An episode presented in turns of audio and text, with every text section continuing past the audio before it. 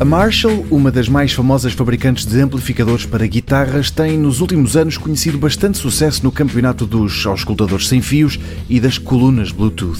E é neste departamento que há novidades. A primeira e mais interessante é a Willen, uma coluna ultra compacta e portátil com tecnologia Bluetooth 5.1 e boa resistência à água. Mas para além desta, a Marshall tem ainda uma nova Amberton para mostrar. Uma coluna que, face à geração anterior, recebe algumas novidades. Aquela que mais se destaca, no entanto, é estendida também à Willen.